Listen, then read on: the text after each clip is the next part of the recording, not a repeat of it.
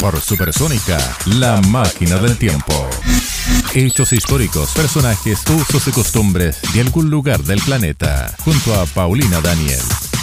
Son impredecibles, divertidos, enigmáticos. Su historia es muy antigua. De hecho, han acompañado a la especie humana desde hace miles de años. Hay excavaciones arqueológicas que prueban la existencia del ancestro más antiguo del gato en Mesopotamia hace unos 100.000 años. Desde entonces su genética no ha cambiado mucho. Sigue siendo un animal libre, cazador, protector de su grupo, increíblemente ágil y es capaz de adaptarse y sobrevivir a las situaciones más adversas.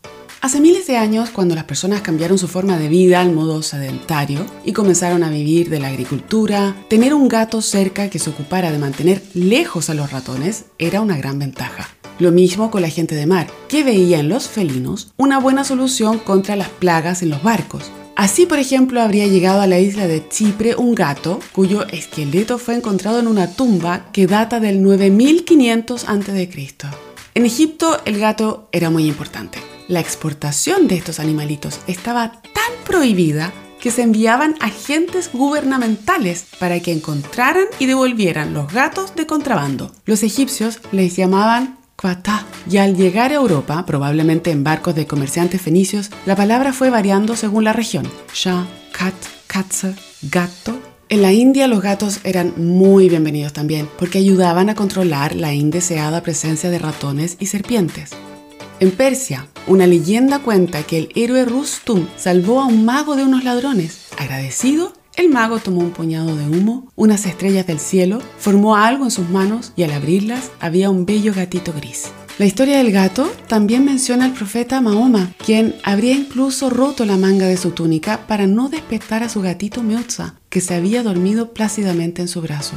En China decían que los dioses habían dejado a los gatos a cargo del mundo que habían creado, pero estos preferían dormir bajo los cerezos o jugar con las flores que caían de esos árboles, así que terminaron por darle el puesto a los seres humanos. A cargo de los gatos quedó la tarea de mantener el orden y el tiempo.